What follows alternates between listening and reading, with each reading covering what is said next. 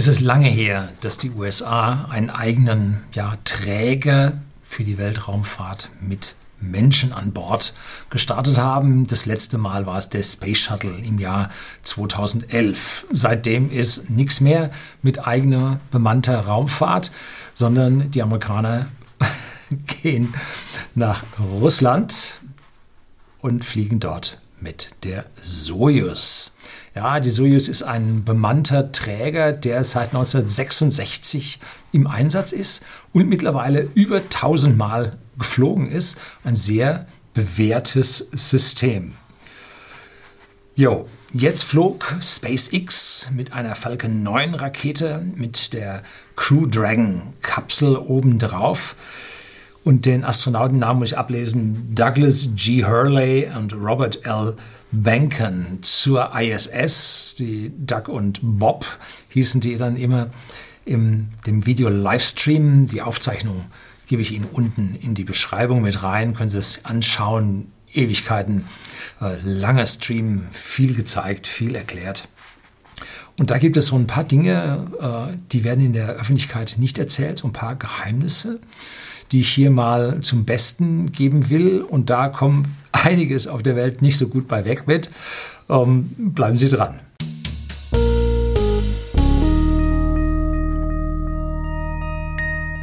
Guten Abend und herzlich willkommen im Unternehmerblog, kurz Unterblog genannt. Begleiten Sie mich auf meinem Lebensweg und lernen Sie die Geheimnisse der Gesellschaft und Wirtschaft kennen, die von Politik und Medien gerne verschwiegen werden. Und heute sind wir bei der amerikanischen bemannten Weltraumfahrt. Leider habe ich die Crew Dragon noch nicht bekommen. Olli, du weißt, wer du bist.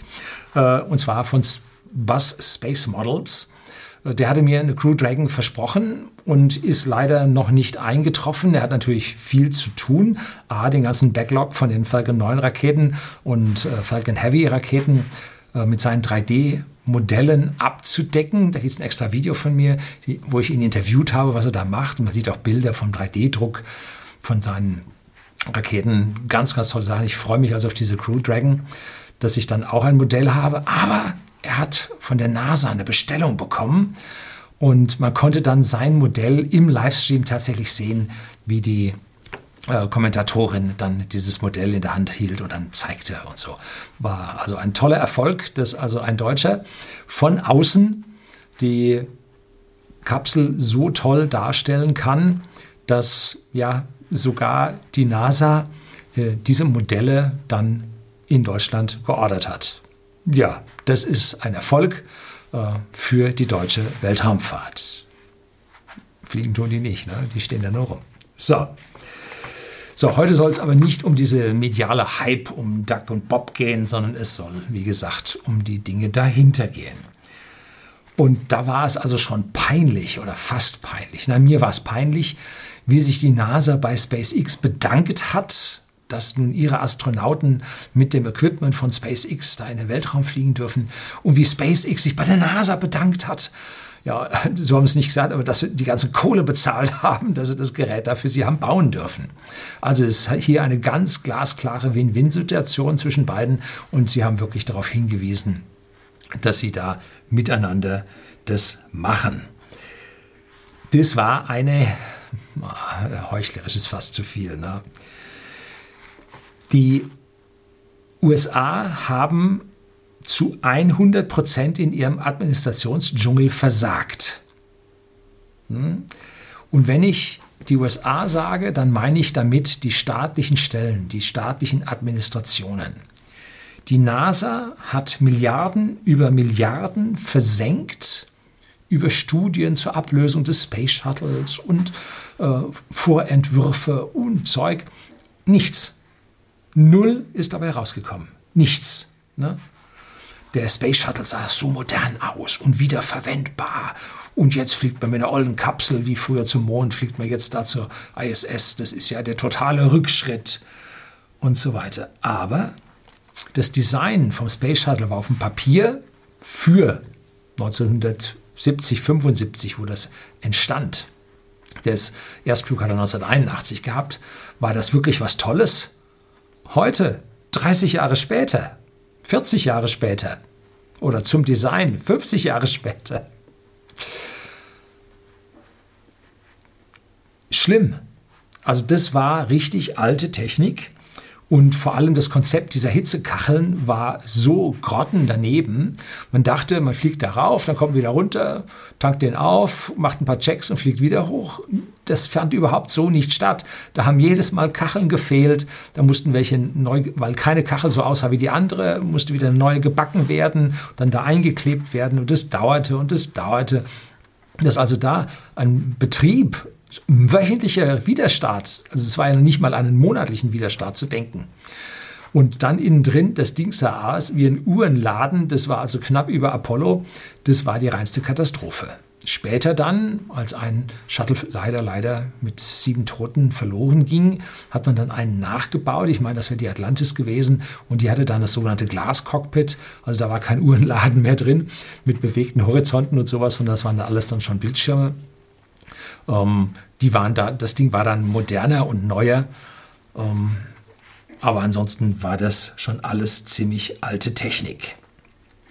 Die Feststoffbooster, die da an diesem Shuttle-Tank außen angeflanscht waren, das war chinesischer Feuerwerkskörper mit einem Dreck und einem Gift. Wenn da also Vogel in, den, in die Rauchwolke reingekommen ist, der ist runtergefallen. Ne? Also das war schon überhaupt nichts. Und dann haben noch einer davon versagt und hat dann den, das Challenger-Unglück da verursacht. Die Hitzekacheln, die haben dann die Colum den Columbia-Absturz verursacht. Also das war schlechte alte Technik, äh, die man hier versucht hat, lange am Leben zu erhalten, lange fliegen zu lassen. Und das konnte als solches nicht wirklich gut gehen. So. Und jetzt da hatte niemand Bock, wirklich was Neues zu machen. Die saßen da und haben ihre Studien gemacht und haben verwaltet und so und hin und wieder mal eine Raumsonde zum Planeten geschickt. Ja, und das war's. Ne? So, ist nicht wahr. Die haben ja auch dann Astronauten auf der ISS gehabt, die ganze ISS-Produktion, Fertigung, Hochfliegen, natürlich eine Menge da. Ne? So. Eine Studie der NASA, so sagt man schändlich im, hinter vorgehaltener Hand, kostet so viel wie ein Raketenstart beim SpaceX. Ne? So, Obama zog dann den Stecker und verabschiedete den Space Act. Habe ich ein Video drüber gedreht, 2015, der Space Act der USA, eine bahnbrechende, ein bahnbrechendes Gesetz. Während die Deutschen sich überhaupt erstmal überlegen, wie man das alles regulieren kann, haben die USA die Weltraumfahrt für private Firmen erstmal zugelassen und haben die mit einem Gesetz oh, ja, ermöglicht. Das ist wirklich wichtig, denn wir sehen ja, dass staatliche Planwirtschaft so wirklich nicht mehr viel und wenn, dann überhaupt nur mit extremen Mitteln hier auf die Reihe bekommt. Ähm, da musste etwas Privates her. Ne?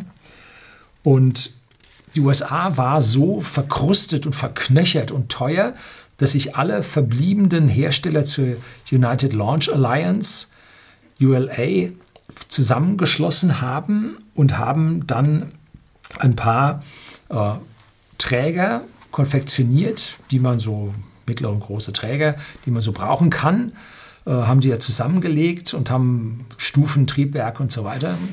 Leider haben sie dann für die Startstufe von der Atlas V haben sie keine eigenen Triebwerke gehabt. Hm, was macht man jetzt? Ne? Ja, man geht zu den Russen und kauft sich welche. Die RD 180 Triebwerke, die äh, von den Russen entwickelt wurde, die werden hurtig nach Amerika verkauft. Ne? Und dann geht die USA hin und sagt, ja, Boykott und Zeug und Verurteilung und ich weiß nicht was. Und dann sagt er, ah, übrigens, eure Triebwerke können wir brauchen. Hm. Das ist mehr als peinlich. Das entlarvt diesen ganzen Boykott, Schwindel und so vollkommen. Ne? Es geht hier nicht um irgendwelche Politik, sondern es geht nur um wirtschaftliche Vorteile. So, meine persönliche Meinung. So, also der Space Act hat den Weltraum für die Privaten geöffnet. Und klar muss es auch sein, dass man den Privaten von Staatswegen aus Aufträge geben muss. Denn von null auf funktionierende Weltraumfirma, ob da Private diese Milliarden geben werden, ist schwierig. Allerdings darf man nur Anschubfinanzierung geben. Nachher muss der Laden sich selber tragen. Und damit äh, wurden nun von der NASA äh, mehrere Systeme ausgelobt und dazu auf jeden Fall mal eins, die Versorgung der ISS zu sicherzustellen. Und wenn man sich das da anschaut, was da an Doppelfertigung auf der Welt, da gibt es einmal den, den Progress-Frachter von den Russen, äh, dann haben die Europäer auch ein AT irgendwas da entwickelt. Ähm, und dann kommen jetzt die Privaten in den USA und da hat sich also äh, SpaceX mit der Dragon-Kapsel, früher hieß sie nur Dragon, heute heißt sie Dragon 2 oder Crew Dragon, mit der ersten Dragon-Kapsel da auf den Weg gemacht, das zu versorgen und hat dafür auch ordentlich Geld bekommen. Und da wird immer gesagt, ja, der ist ja auch subventioniert worden. So einfach ist das nicht. Äh, es wurden auch andere subventioniert. Nein, es wurden Staatsaufträge gegeben, damit man dann Firmen in Konkurrenz hat. Und meines Wissens wurden also da drei äh, ausgelobt. Äh, das eine war die Firma äh, Orbital Science Corporation, OSC. Die ging dann meines Wissens pleite und wurde von Northrop Grumman Space Systems übernommen. Und die hat den Cygnus Raumtransporter entwickelt, der auch mittlerweile oft geflogen ist. Ne?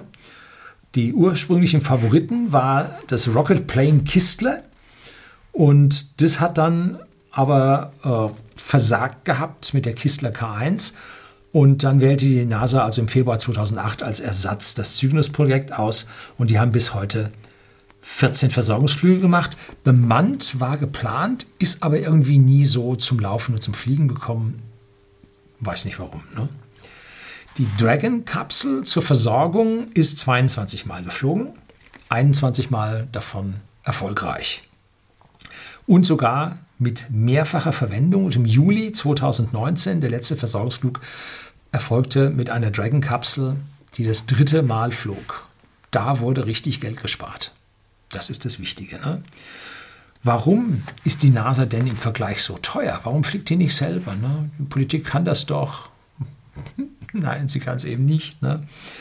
Das Hauptproblem bei der NASA ist, das ist ein Federal äh, Administration, das heißt, sie muss allen 50 Mitgliedstaaten irgendwie Mittel aus diesem großen NASA-Topf zur Verfügung stellen, zurückbringen. Und das führt zu einer unglaublichen Interface-Problematik. Man kann ja versuchen, die Projekte macht man auf die Gruppe an Staaten und die Projekte macht man auf die Gruppe an Staaten. Und der Staat hat dann das Staatszentrum, der hat dann das Bahnverfolgungszentrum und so. Der hat ein paar Antennen laufen und und und. Da versucht man nun diese ganzen Milliarden über die Staaten allesamt fair und gerecht auszukippen. Es gibt eine unglaubliche Abstimmungs- und äh, Schmu- und Schmäh-Problematik. Äh, dazu noch die Logistik, um Einzelteile, die hier gefertigt wird, nach dort zu bringen und so weiter. Ähm, wird ja auch immer gesagt, ja, die Boeing haben da Vorteile, die produzieren in den USA, alles klar. Airbus musste aus ganz Europa die Sachen zusammenfliegen. Die Wege beim Airbus in Europa sind kürzer als bei Boeing in den USA. Mhm. USA ist groß. So. Äh, und dann dachte man, äh, jetzt ist also der Space Act gekommen, jetzt ist die Vergabe an privaten Firmen erfolgt. Ähm, und da hat man aber nicht die Rechnung mit den Kongressabgeordneten gemacht, die jetzt äh, von ihren ganzen Staaten aus alle angestoßen wurden und sagen, du, wir wollen wieder Geld zurückhaben. Wo ist das Geld? Wir haben dich nicht gewählt, dass du das alles jetzt privatisierst und die Firma hockt jetzt in Kalifornien und wir kriegen keinen Schotter äh, und startet von Florida und hat jetzt was in Texas. Also wir wollen Geld. So, und dann sind also die Kongressabgeordneten hingegangen und haben gesagt, okay, wir machen Großrakete. Ja, wir, wir sind die Größten, wir machen Großrakete. Äh, allerdings äh, dann doch zu teuer, so viel Geld haben wir nicht. Äh, nehmen wir die ESA noch mit dazu. zwei Blinde geben äh, oder Blinde und Lahme geben noch keinen Hochleistungssportler. Und jetzt hat man also ein Raumschiff äh, da in Planung und in Prototypenfertigung, die Orion MPCV, Multipurpose Crew Vehicle. Da aus der Taufe erhoben, zusammen mit dem SLS Space Launch System, Megarakete, die auf der Space Shuttle Technologie von den Triebwerken und den Tanks aufbaut, nicht vom Raumschiff selber, und hat es dann 2010 in der Mangelung von Geld wieder gestrichen. So, 2011 wurde es wiederbelebt und diese Kapsel soll also vier Personen beherbergen können und hat dann ein Startgewicht von 27 bis 30 Tonnen Gesamtgewicht. Das ist ein Brummer. Das ist ein Riesending. Und da hat man 20 Kubikmeter Raum drin, was für Kapseln schon sehr groß ist. Ne? Aber 20 Kubikmeter Raum soll diese Orion oder Orion äh, immerhin vier Leuten Platz geben, um damit bis zum Mars zu fliegen. 20 Kubikmeter, mindestens ein halbes Jahr zum Mars. Mein privates Büro ist größer. Ne? Also da muss man schon aufpassen, äh, dass da die Leute nicht hier einen Space Collar bekommen. Ne? Immerhin, Teile des Raumschiffs sollen wiederverwendet werden können. Ähm, zum Mond sollte es mit dem SLS-System und dieser Orion-Kapsel eigentlich ganz gut gehen. Aber die SLS äh, ist eine Milliardenrakete als Wegwerf-Ding ne, gemacht. Also das wird extrem teuer, Prestige. Also aus meiner Sicht äh, trifft es das nicht. Die erste Rakete äh, ist wohl voll finanziert. Die zweite, meines Wissens vor einer gewissen Zeit war es noch nicht voll finanziert. Vielleicht ist sie jetzt schon voll durchfinanziert. Ich weiß es nicht. Man will also mit dem großen Tank oder mit der großen Tanktechnologie vom Shuttle will man starten. Dazu die Booster vom Shuttle will man da anflanschen und starten. Äh, und obendrauf noch eine Oberstufe und dann da obendrauf die, ich glaube, zwei Oberstufen oder eine, weiß nicht genau. Und dann da obendrauf noch die Orion mit dem Versorgungsteil. Ne? Ja, irgendwie schaut es für mich ja so wie, wie Resterampe aus. Ne? Und die Wiederverwendung ist ein bisschen geplant. Und zwar will man aus der Orion-Kapsel Teile wiederverwenden. Wahrscheinlich teure Elektronikmodule da innen drin. Ne? So, hier ist alte Technik am Start mit einem Haufen Verwaltungskooperations- und Prozesskosten. Ne? Die NASA hat immer gezahlt und wenn es teurer wurde, gab es einen Nachtragshaushalt, dann hat die NASA wieder bezahlt. Ist mal ein bisschen später gestartet, egal, die Gehälter liefen ja weiter. So. Und dass das System jetzt dreimal umgekrempelt wurde, macht die Sache nicht besser ich will jetzt keinem hier die Schuld in die Schuhe schieben, der ist besonders böse und so. Nein, äh, es liegt einfach daran, wenn da Staatswirtschaft und die Politik drin rumfuhrwerkt, dann wird das nichts. Ne?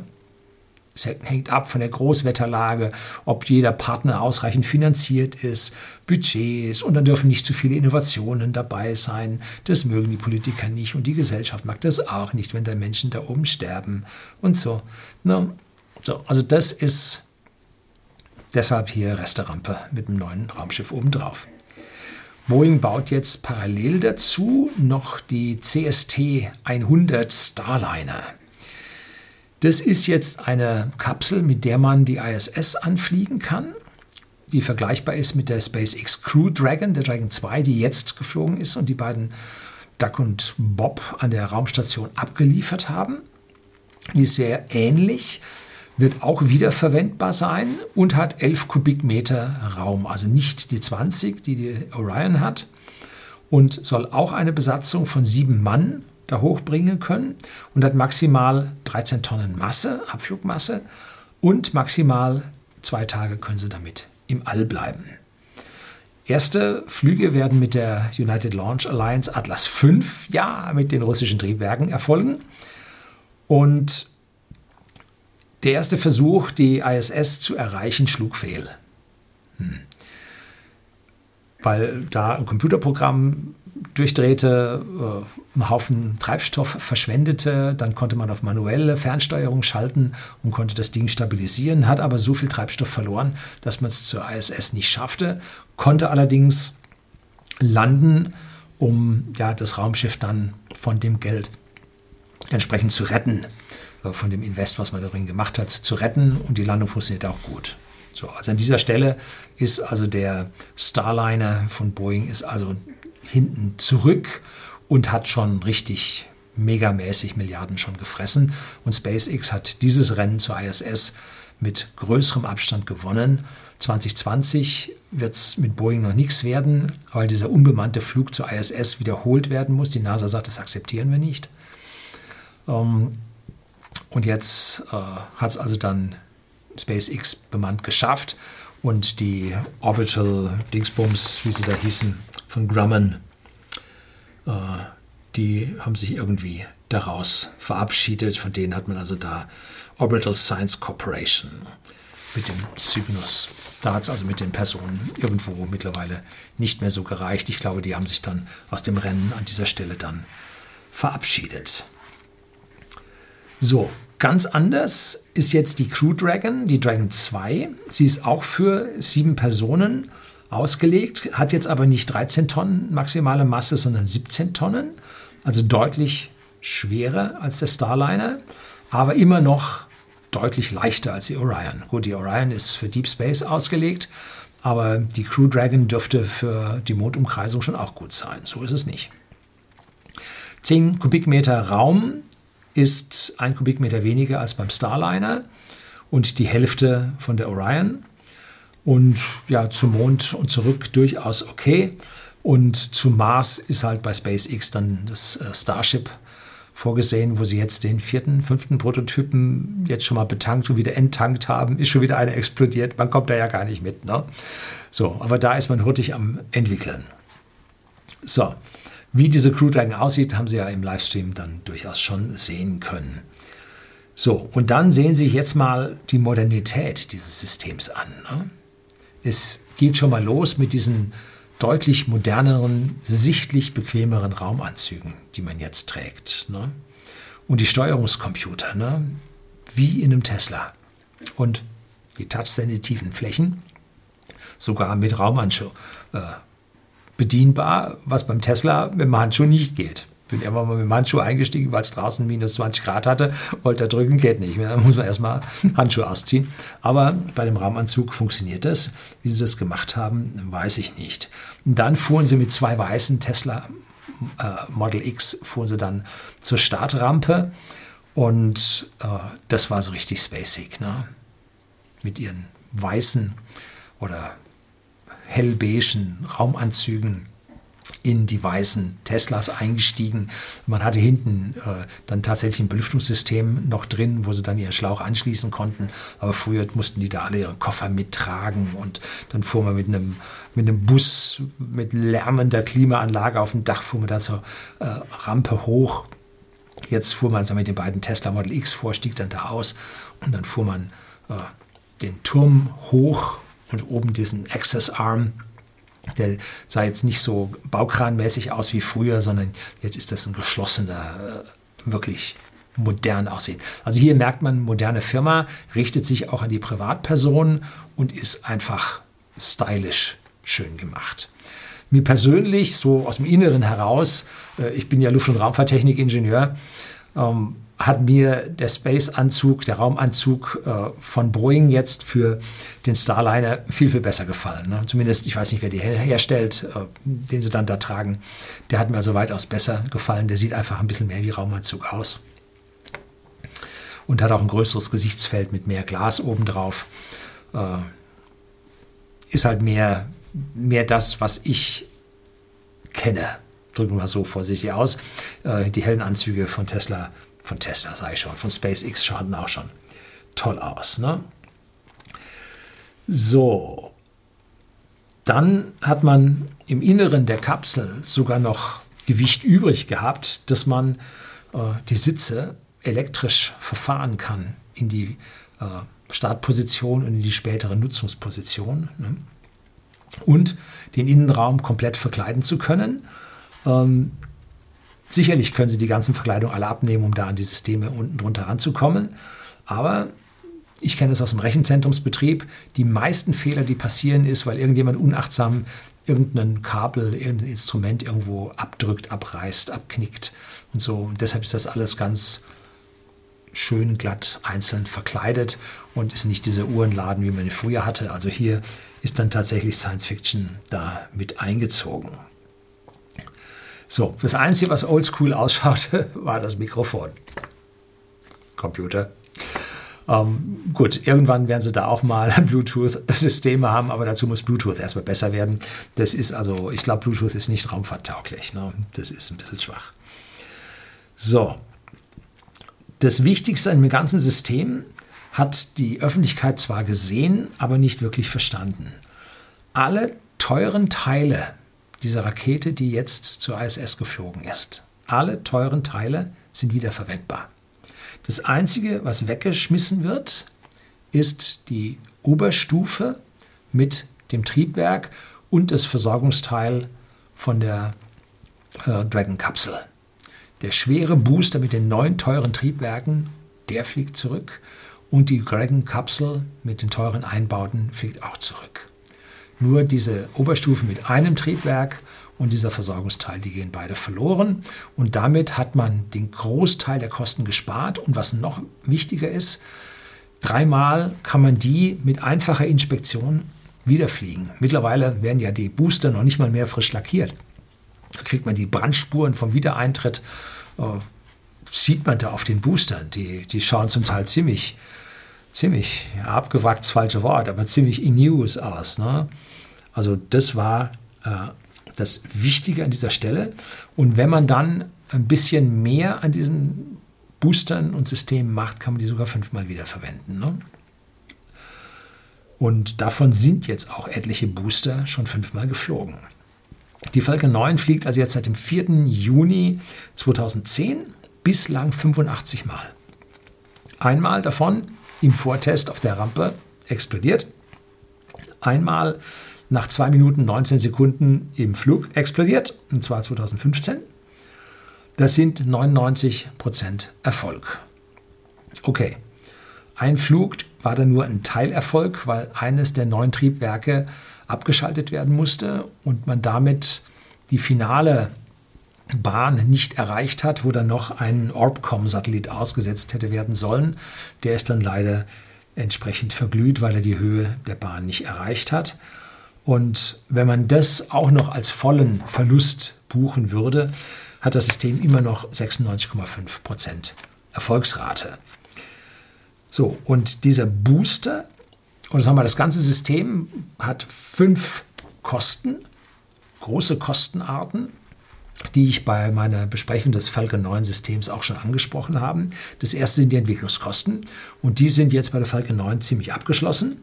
Das zweite sind die Prozesskosten, ja jetzt nicht rechtlicher Natur, sondern äh, die Prozesse, die dort ablaufen, die Verwaltung und so weiter.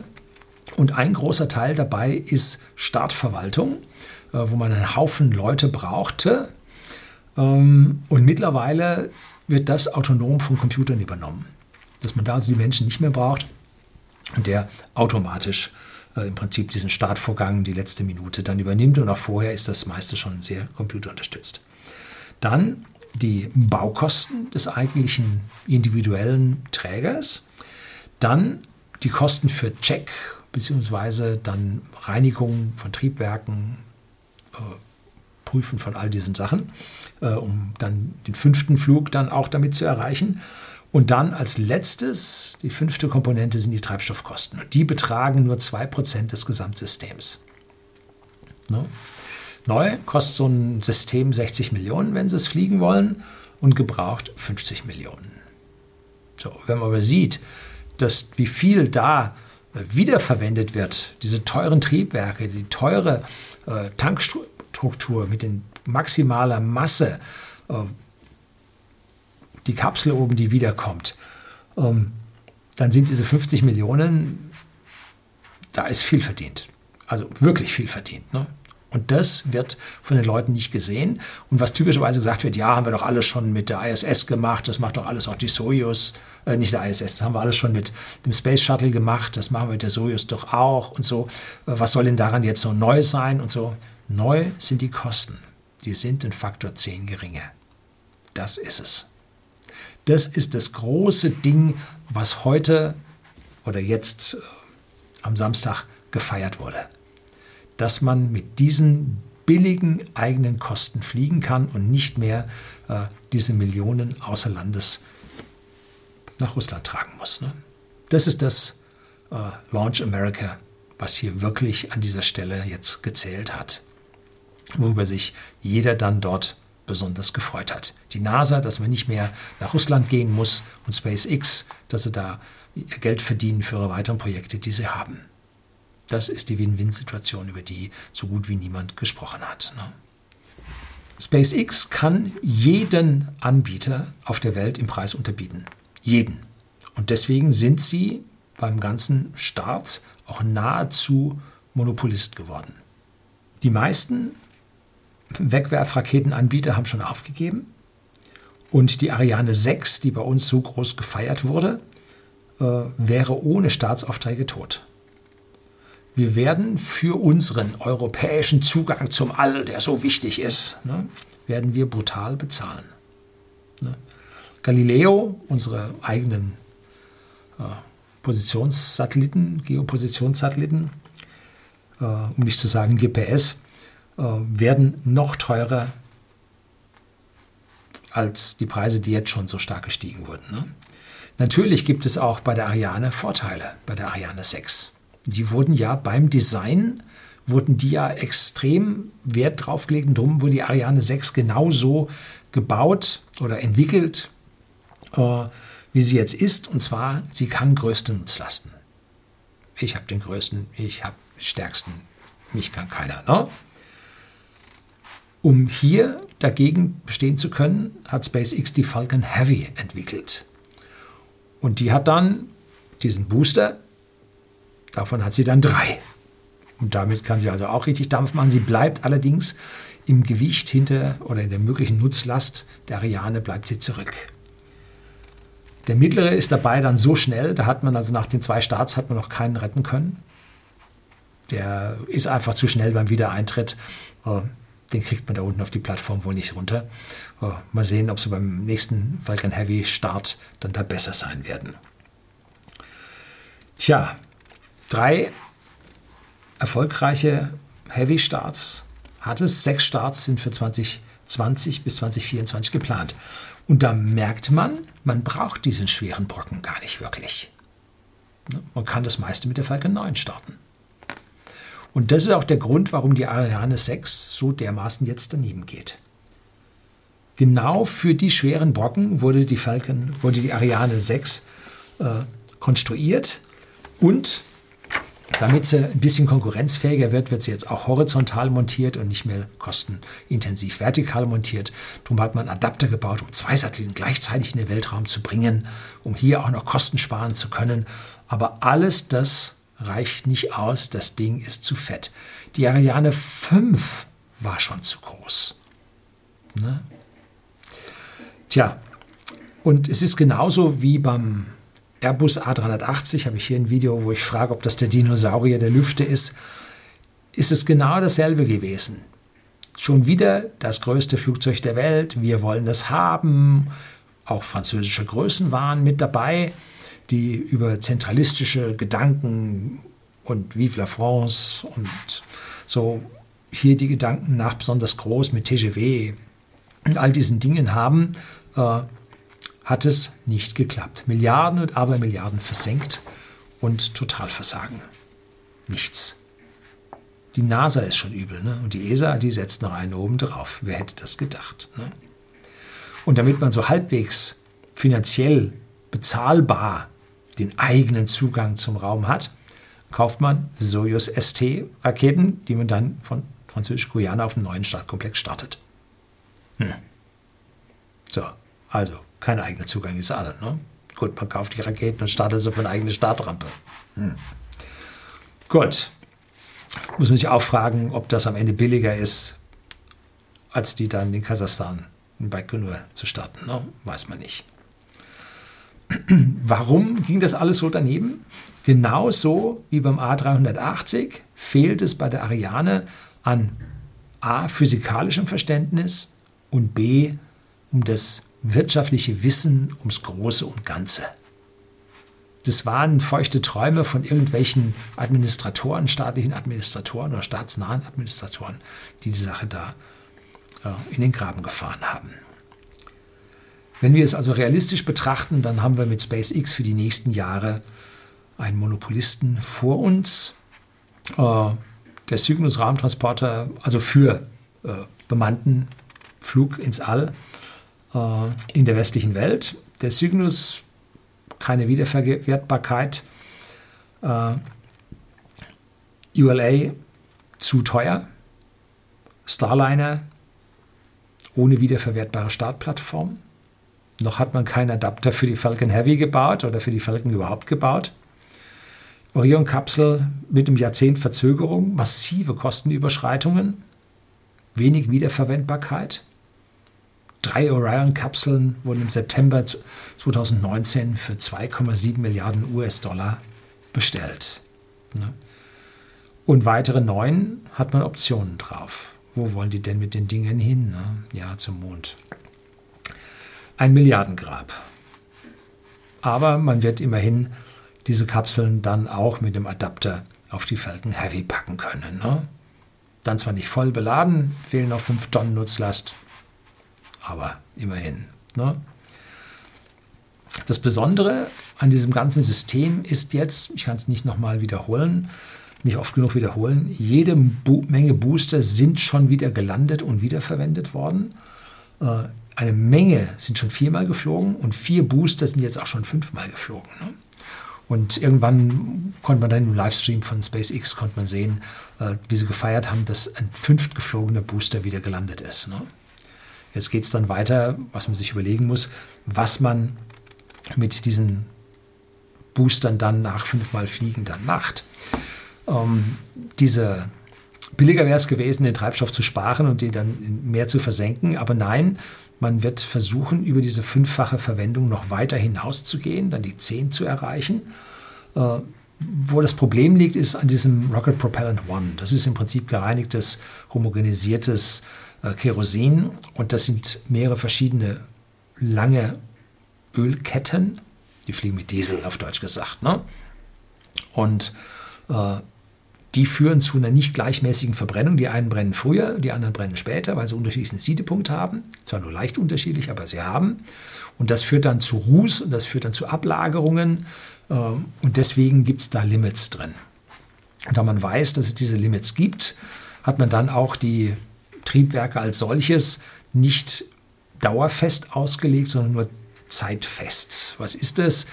Ähm, der Herr Wöhler, ein alter Ingenieur, lange, lange tot, der hat Schwingungsversuche gemacht und hat geguckt äh, mit entsprechenden Lasten drauf, wie lange hält ein Teil. Hat, hat dann geguckt und hat man gesehen, aha, wenn man die Last zurücknimmt, dann hält er immer länger. Und zwar nimmt das richtig exponentiell äh, ab. Und irgendwann wird eine Dauerfestigkeit erreicht, wo ein Bauteil gar nicht mehr versagt, egal wie viel Schwingung man da drauf gibt. Typischerweise werden erste, zweite, dritte Gänge von Autos werden auf eine Zeitfestigkeit ausgelegt, weil man in denen nicht so oft fährt. Und die langen Gänge, also fünfter Gang äh, oder sechster Gang, die werden dauerfest ausgelegt, damit die also beliebig lange da durchhalten können, zumindest mal von, von Rissen und so weiter, dass da Verschleiß drauf ist und die Flanken abgehen. Also steht auf ganz anderen Papier. Aber da sieht man also, was also eine Zeitfestigkeit und eine Dauerfestigkeit ist. Und da sehe ich diese äh, Merlin-Triebwerke sehe ich auch nicht dauerfest. Ich glaube, die werden da äh, irgendwie so eine Betriebsstunde haben oder sowas oder eine halbe Betriebsstunde haben und dann wird auch bei denen dann langsam so das ganze Riss, die Rissproblematik dann losgehen. Was man mit den älteren Boostern momentan macht, man fliegt vor allem die eigenen Starlink-Satelliten. Da habe ich mir über Starlink ein Video gedreht und zwar immer 60 Stück auf einmal. Ne?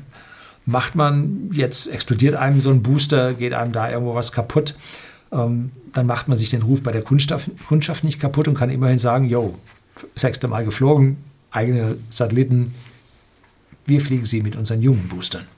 Ne? Und wenn Sie einen neuen, frischen haben wollen, dann müssen Sie aber mehr bezahlen. Ne? So irgendwie wird da gehandelt werden, kriegt man nicht mit, wie das da abläuft. Ne? So. Warum ist nun SpaceX so erfolgreich und die anderen Systeme hängen dermaßen hinterher? Warum können die anderen das nicht?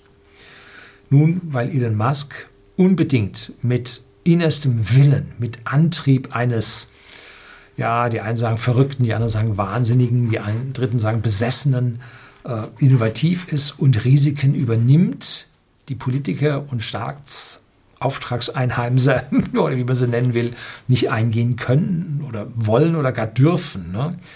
Mit den richtigen Leuten ist aber Risiko einzugehen kein wirkliches Problem. Es wird Versagen geben, aber mit der Zeit äh, wird man es schaffen. Und es gab früher zwei Arten und Weisen, wie man Raketen entwickelt hat. Das eine war die zivile Raketenentwicklung. Da hat man gesagt, das muss funktionieren und dann hat man die immer leichter gemacht. Äh, hat mich also von oben an die Versagensgrenze herangetastet. Und da kann man nämlich immer messen, wie dicht man an der Versagensgrenze dran ist. Und bei den anderen, äh, bei den militärischen Raketen, da hat man geschossen, gut, es explodiert ja. Militärische Dinge explodieren immer, war also nichts Ungewöhnliches. Und da hat man verstärkt, da wo es kaputt gegangen ist, haben wir geschossen, ist woanders kaputt gegangen, da hat man sich so vorangeirrt, bis das Ding von unten heraus flog. Und damit kriegte man an dieser Stelle dann auch mehr Zuladung, ne? weil man das, die wenigen Sicherheiten hatte, die leichtere System. Heute ist es so, die Welt ist so sicher geworden, dass man sich also dieses Versagen nun überhaupt nicht mehr traut, öffentlich zu zeigen, uh, der ist explodiert, der kann das nicht und so. Und das sei ein Politiker, dem kann ja kein Geld mehr geben. Und so schwierig. Ne? So, also da ist heute die Welt ein bisschen anders geworden und äh, SpaceX und Elon Musk sind da halt ein Stückchen anders. Tja, da die Kosten massiv drunter liegen, er aber nur 10, 15 Prozent nachlässt, äh, kann alles dieses Geld ins Starlink-System gehen, was noch dieses Jahr im Rumpfbetrieb in den USA in Betrieb gehen wird. Und wir bei whisky.de, dem Versender von hochwertigem Whisky an den privaten Endkunden in Deutschland und jetzt auch nach Österreich, wir werden so ein Starlink-System mit hoher Wahrscheinlichkeit uns besorgen, weil wir damit gegenüber unserer äh, mehr als ein Drittel staatlichen Telekom äh, mindestens 5000 Euro pro Jahr sparen können. Ne? Wenn der Starlink läuft, hat die Telekom Game Over. Ne? So einfach ist es. Natürlich gibt es noch andere Unternehmen, die SpaceX an dieser Stelle jetzt Konkurrenz machen wollen, zum Beispiel OneWeb aus Großbritannien. Die haben schon 34 Satelliten im Orbit. Ne? Und niemand hat über die OneWeb-Satelliten geschimpft, obwohl die dann Plan für 900 hatten. Ne? Niemand hat da geschimpft, sondern nur auf Elon Musk ist man draufgegangen, weil diese Person halt so polarisiert. Ne? Sind sie auf den gegangen und OneWeb ist aber jetzt im März pleite gegangen und offiziell heißt es ja, es ist eine Corona-Pleite, aber inoffiziell äh, war das schon früher ziemlich wackelig, weil die Investorenbasis nicht so groß war und jetzt die Softbank dann den Stecker gezogen hat, Japaner. Ähm, aber es war vorher schon relativ knapp, denn warum Sie mussten bei jedem anderen, mussten sie zukaufen. Sie mussten all die teuren Sojus bezahlen und die Starts mit den vielen Satelliten waren für die Ariane 6 geplant. Äh, auch die super teuer, super heftig.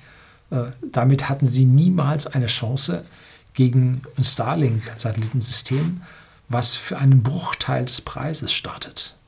Keine Chance. Ne? Und das ist das, weshalb die Investoren am Ende nicht zu OneWeb haben halten können, weil sie die Kostenvorteile im Starlink so gesehen haben. Und damit ist an der Stelle zu Ende. Natürlich hatte da der Staat oder unsere Staaten, unsere europäischen Staaten wieder die Finger mit drin, ähm, weil bei den 3,4 Milliarden Dollar, die da investiert wurden, die jetzt dann verloren gegangen sind, war Airbus mit dabei. Ne? Und man munkelt jetzt ja, ich habe über die Lufthansa Rettung ein Video gedreht, ähm, dass die nächste Subvention für Airbus über diese äh, Lufthansa Rettung erfolgen soll, dass sie also in Zukunft keine Boeing-Maschinen mehr kaufen dürfen, sondern noch Airbus-Maschinen äh, zu höheren Preisen erwerben dürfen äh, und damit Airbus entsprechend subventionieren können. Ne?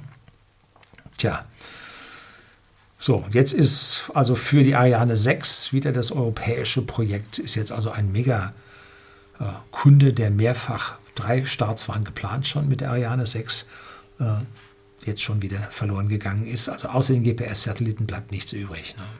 Vielleicht mal so ein fetter Kommunikationsbrocken, der da irgendeinen alten ersetzen muss. Kann vielleicht noch sein. Ne? So, also Boeing bedient sich mit der Orion-Kapsel beim US-Staat und Airbus äh, beim deutschen Staat. Ne? Und beide bringen nichts zu Wege. Großkonzerne und Planwirtschaft haben noch nie wirklich funktioniert. Müssen wir einfach so sacken lassen. Ein interessantes Detail jetzt noch zum Schluss. Der amerikanische Präsident, der war beim Start Launch America, äh, war mit dabei. Ich sehe ja den amerikanischen Präsidenten auch relativ kritisch, besonders für Europa. Aber er hatte sich als einziger US-Präsident bislang dazu entschlossen, beim Erststart eines bemannten neuen Raumschiffsystems mit dabei zu sein. Die anderen haben alle gekniffen. Die haben vom White House zugeschaut und wenn es dann geklappt hat, dann haben sie sich dazugeschaltet. Nein, er ist angetreten auf dem großen Building wofür die Mondraketen zusammengebaut wurden, stand er oben sogar mit Vizepräsident gemeinsam, haben sich das angeschaut. Da bin ich ihm richtig neidisch. Da wäre ich also gerne oben auf dem Haus auch gestanden. Ja, mm, und damit äh, muss man jetzt auch das Ausscheiden von Elon Musk aus dem Nationalen Mobilitätsrat oder wie der immer hieß, damals äh, in anderen Blick sehen. Ähm, da ist Elon Musk ja ausgetreten, weil er sagte, jo, da sind die Verbrenner alle am Werkeln und ich habe da eigentlich nichts zu suchen, ich bin da weg.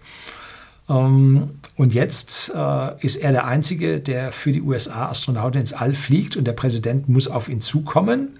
Das ist keine so schlechte Position, wie am Anfang die NASA äh, SpaceX hier so mächtig gelobt hat. Hm? Und America First äh, bedeutet auch, äh, dass man seine heimische Industrie, die diese tollen Leistungen schafft, entsprechend lobt, auch wenn sie aus dem demokratischen Kalifornien kommen. So demokratisch ist Kalifornien nicht. In den Megacities, in den großen Cities in Kalifornien, da sind die Demokraten dran, äh, die die blaue Farbe haben. Ähm, und im Rest von Kalifornien, in der Fläche, das ist da ganz schön republikanisch. Ne? Sonst hätte er auch Arnold Schwarzenegger als republikanischer äh, Gouverneur dort nicht punkten können. So. Mm, genauso wenig glaube ich, dass jetzt die Europäer und vor allem die Deutschen mit ihrer milliardenschweren Förderung unserer Automobilindustrie, mit den Verbrennern, ähm, jetzt auf dem richtigen Weg sind. Ne? Die Zukunft gehört nicht dem alten Zeug, den alten Seilschaften zwischen Konzernen und Politik, sondern der neue Weg ist die Modernität, die Kosten spart, die neue Ideen, frische Köpfe, junge Köpfe nach oben bringt und nicht dieses alte Zeug hält. Ne?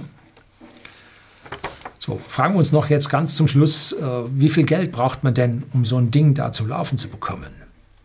Nun, Elon Musk hat seinen Anteil an PayPal, was er mitprogrammiert hat, mit 180 Millionen Dollar versilbert bekommen, damals von eBay, die ihm das abgekauft haben, und hat damit zwei Firmen, Tesla und SpaceX, auf den Weg gebracht.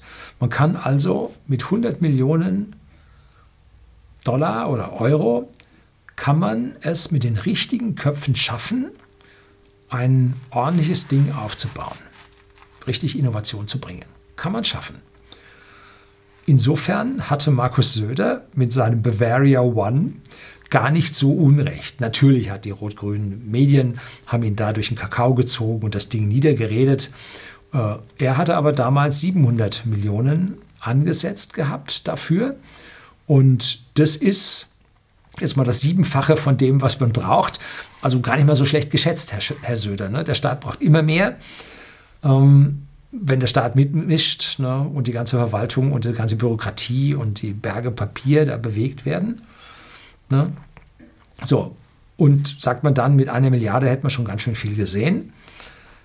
Wenn wir aber 150 Milliarden jetzt der EU in den Rachen werfen für ein Wiederaufbauprogramm, ja, das verwenden sie ja nur, diesen Wiederaufbauprogramm, diesen Titel, weil das nach dem Krieg so gut klang. Ne?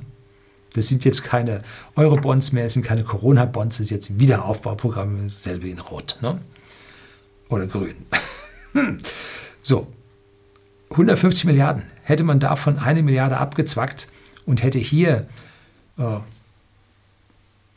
uns entsprechend ausstaffiert und die Sache da zum Fliegen gebracht, das wäre richtig toll gewesen.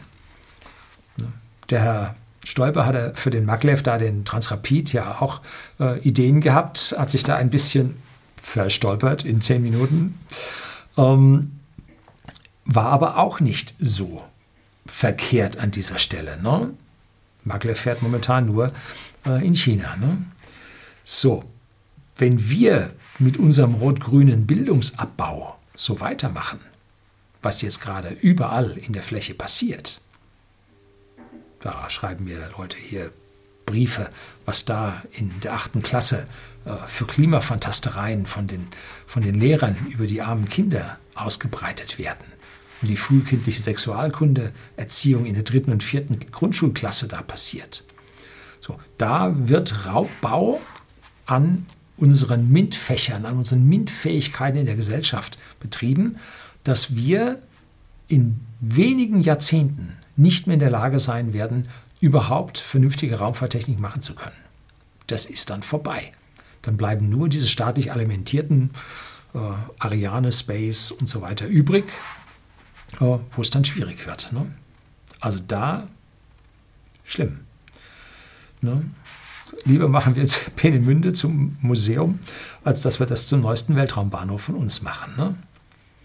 Auch Elon Musk hat es mehrfach sich geäußert, dass sich das Fenster in den Weltraum für die Menschheit schließt. Dass es also immer schwieriger mit dem Drang und der Bildung geht, dass also Trägheit, Angst äh, überwiegt und wir damit dann auf unserem Gefängnisplaneten bleiben. Es gibt aber einen Mann, der Elon Musk Konkurrenz macht. Nein, kein Chinese, die sind da auch noch mehr auf Start. Äh, es ist Jeff Bezos. Und der hat eine wundervolle Vision von der Zukunft der Menschheit im erdnahen Orbit. Und da habe ich hier einmal sein Blue Moon Projekt besprochen und auch einen Link auf seinen Livestream, den er dort gebracht hatte mit seinem Vortrag, äh, wie er das alles beschreibt.